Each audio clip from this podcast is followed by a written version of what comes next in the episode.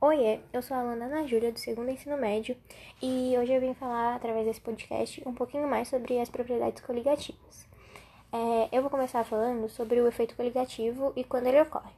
Ele ocorre quando é acrescentado um soluto não volátil a um solvente, ou até mesmo a uma solução. A intensidade com que essa, essas propriedades vão apresentar-se depende somente da quantidade de partícula do soluto na solução, e não depende da natureza do soluto. Essas propriedades são a tonoscopia, que é o estudo da diminuição da pressão de vapor de um solvente quando se adiciona um solvente não volátil, tendo em vista que, por não ser volátil, ao reagir com o solvente, ele dificultará a mudança de estado do mesmo. A ebulioscopia, que é quando diminui a pressão de vapor, o que foi descrito anteriormente na tonoscopia, a temperatura de ebulição automaticamente aumenta, já que com uma pressão de vapor menor é necessária maior quantidade de calor ou energia para que a mesma alcance e se iguale à pressão atmosférica.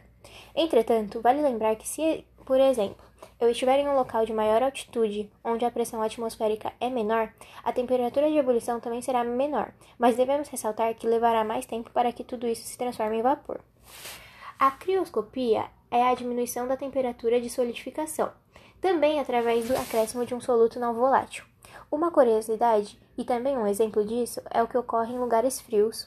É, as águas dos mares formam uma camada de gelo somente na superfície, é, porque ela é formada somente por água. Já a parte líquida que fica embaixo do gelo não se congela, tendo em vista que, além do gelo ser um isolante térmico natural, essa água possui vários sais dissolvidos que diminuem o ponto de congelamento.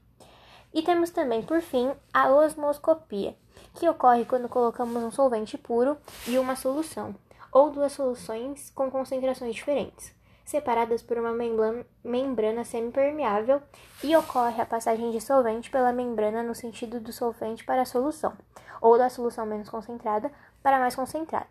Temos também, nesse mesmo caso, o efeito osmótico, que ocorre quando há muito soluto.